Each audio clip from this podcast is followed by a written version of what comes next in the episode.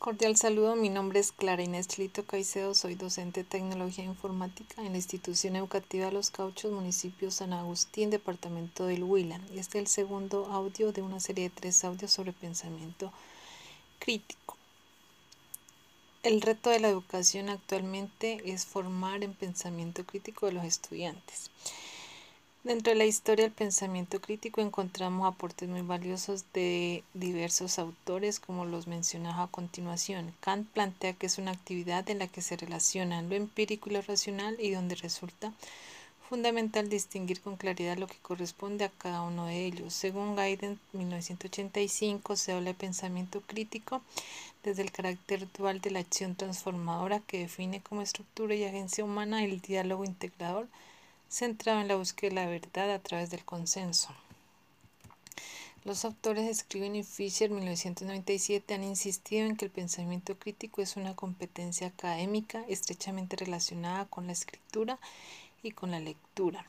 Para Pablo Freire, 1997 la noción de pensamiento crítico es mucho más que una destreza cognitiva en la que se relaciona la conciencia y la dialéctica. Por tanto, pensamiento crítico es un tipo de razonamiento que tiene relación con el acto de cuestionar o valorar, lo que resulta en el origen de la palabra crítica, cuya etimología procede del vocablo griego kri, o se implica establecer un juicio o tomar una decisión.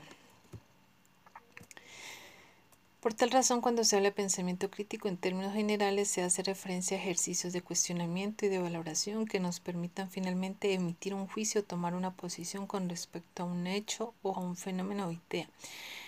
De las lecturas realizadas y teniendo en cuenta lo aprendido en la maestría, puedo concluir que pensamiento crítico es la capacidad de desarrollar e integrar varias dimensiones como son la reflexión, la resolución de problemas, la toma toma de decisiones, la metacognición.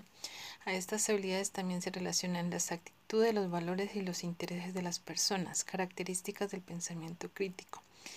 Se cuestiona permanentemente, formula problemas y preguntas con claridad y precisión, capacidad de análisis, constantemente evalúa la información a su alcance e interpreta efectivamente. Argumenta soluciones probándolas con criterios o conocimientos de causa, de mente abierta, deja a un lado prejuicios e ideas preconcebidas que permitan un análisis claro de la información recibida. Solución de problemas. Una vez que se analiza la información y se llega a una conclusión, no basta con proponer una solución, hay que implementar los procesos necesarios para en realidad solucionar el problema de manera efectiva. En la sociedad actual, uno de los grandes retos en la educación es formar en pensamiento crítico a los estudiantes y la autoformación en pensamiento crítico en docentes desde el trabajo realizado en las aulas de clase. La didáctica de las ciencias propende para que no solamente sea un proceso de enseñanza y aprendizaje de conceptos y principios, sino que se formen estudiantes que piensen y actúen críticamente con los aprendizajes adquiridos en el aula de clases y que puedan transformar el contexto en el que viven. Como profesional y docente debo ser muy consciente de cuál es mi labor en la transformación de los pensamientos de mis estudiantes. Los docentes debemos empezar por comprender que pensar críticamente implica realizar actos de reflexión, actos de razonamiento y actos evaluativos aplicados a las diferentes situaciones de la vida cotidiana. Comprender que si tomamos posición acerca de algo debe ser siempre en busca de una verdad a partir de evidencias y unos conocimientos. Si emitimos un juicio, que sea basado en evidencia o juicios de valor. Debemos ser profesionales con habilidades argumentativas, autorreflexivas y comprender las condiciones de educabilidad de nuestros estudiantes para realizar un proceso eficiente en la formación. Es de vital importancia adquirir la habilidad de la autorreflexión que tiene que ver con la naturaleza misma del ser humano. De lo contrario, es imposible formar en los estudiantes el pensamiento crítico y darles motivaciones para el aprendizaje. Debemos ser docentes de reflexión en el sentido que hay que develar qué es lo que nos propone el Ministerio de Educación o la sociedad y si esto que nos propone es coherente con las necesidades de un contexto específico o si por el contrario surgen nuevas necesidades y de ahí nuevas competencias para formar una determinada población estudiantil. Es decir, de acuerdo a las necesidades del contexto decide desde dónde nosotros asumimos la formación. Además de leer el contexto debemos tener muy en cuenta las condiciones de educabilidad internas y externas del estudiante, que influyen en gran manera en su motivación para formarse y aprender. La educación, la formación humana, además de otras dimensiones como la argumentación, la toma de decisiones, la metacognición y la resolución de problemas, permiten a nuestros estudiantes desarrollar el pensamiento crítico, que sean personas autónomas, íntegras y críticas, que sean constructores de realidades. Potenciar el pensamiento crítico en los estudiantes significa tener nuevas generaciones que no sean solo seres humanos con conocimientos científicos que saben hacer las cosas, sino seres humanos que sean reflexivos, con emociones, que analicen y comprendan las cosas y las adapten a su desarrollo personal y social, que sean capaces de pensar, capaces de argumentar, capaces de tomar decisiones y participar en las soluciones de problemas del contexto, asumiendo las responsabilidades de sus propios actos, que se sienten éticamente comprometidos con la humanidad, que tengan un proyecto de vida claro, que contribuyan con la formación de una sociedad más humana. Muchas gracias por su atención.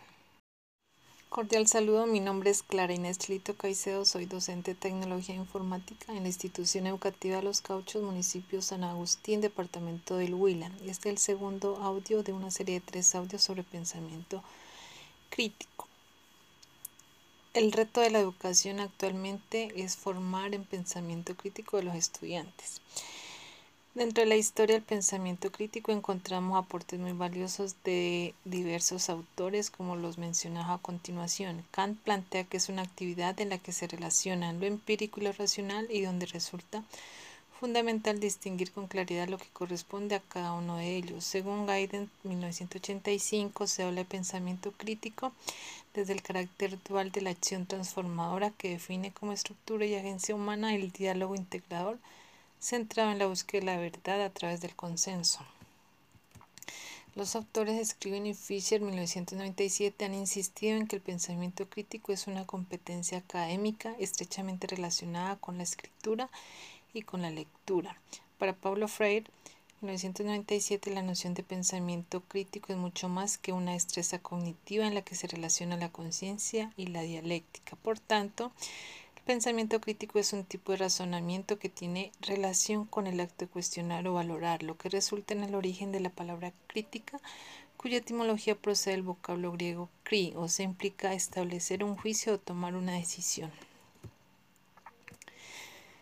Por tal razón, cuando se habla de pensamiento crítico en términos generales, se hace referencia a ejercicios de cuestionamiento y de valoración que nos permitan finalmente emitir un juicio o tomar una posición con respecto a un hecho o a un fenómeno o idea. De las lecturas realizadas y teniendo en cuenta lo aprendido en la maestría, puedo concluir que pensamiento crítico es la capacidad de desarrollar e integrar varias dimensiones como son la reflexión, la resolución de problemas, la toma toma de decisiones, la metacognición. A estas habilidades también se relacionan las actitudes, los valores y los intereses de las personas, características del pensamiento crítico.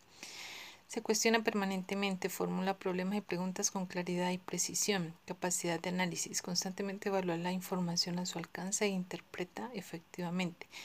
Argumenta soluciones probándolas con criterios o conocimientos de causa, de mente abierta, deja a un lado prejuicios e ideas preconcebidas que permitan un análisis claro de la información recibida.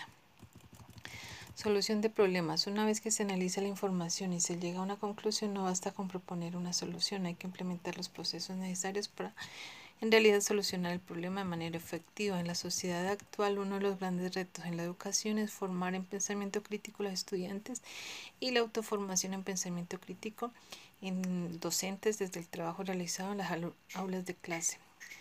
La didáctica de las ciencias propende para que no solamente sea un proceso de enseñanza y aprendizaje de conceptos y principios, sino que se formen estudiantes que piensen y actúen críticamente con los aprendizajes adquiridos en el aula de clases y que puedan transformar el contexto en el que viven.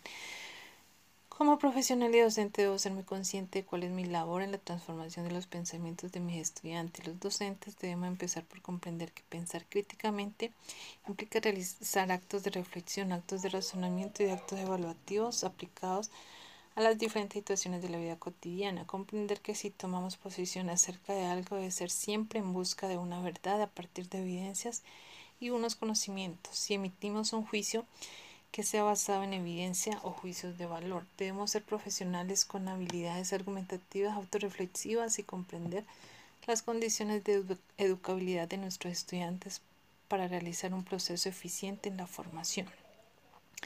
Es de vital importancia adquirir la habilidad de la autorreflexión que tiene que ver con la naturaleza misma del ser humano. De lo contrario, es imposible formar a los estudiantes el pensamiento crítico y darles motivaciones para el aprendizaje. Debemos ser docentes reflexivos en el sentido que hay que develar qué es lo que nos propone el Ministerio de Educación o la sociedad y si esto que nos propone es coherente con las necesidades de un contexto específico o si por el contrario surgen nuevas necesidades y de ahí nuevas competencias para formar una determinada población estudiantil. Es decir, de acuerdo a las necesidades del contexto decide desde dónde nosotros asumimos la formación. Además de leer el contexto debemos tener muy en cuenta las condiciones de educabilidad internas y externas del estudiante, que influyen en gran manera en su motivación para formarse y aprender.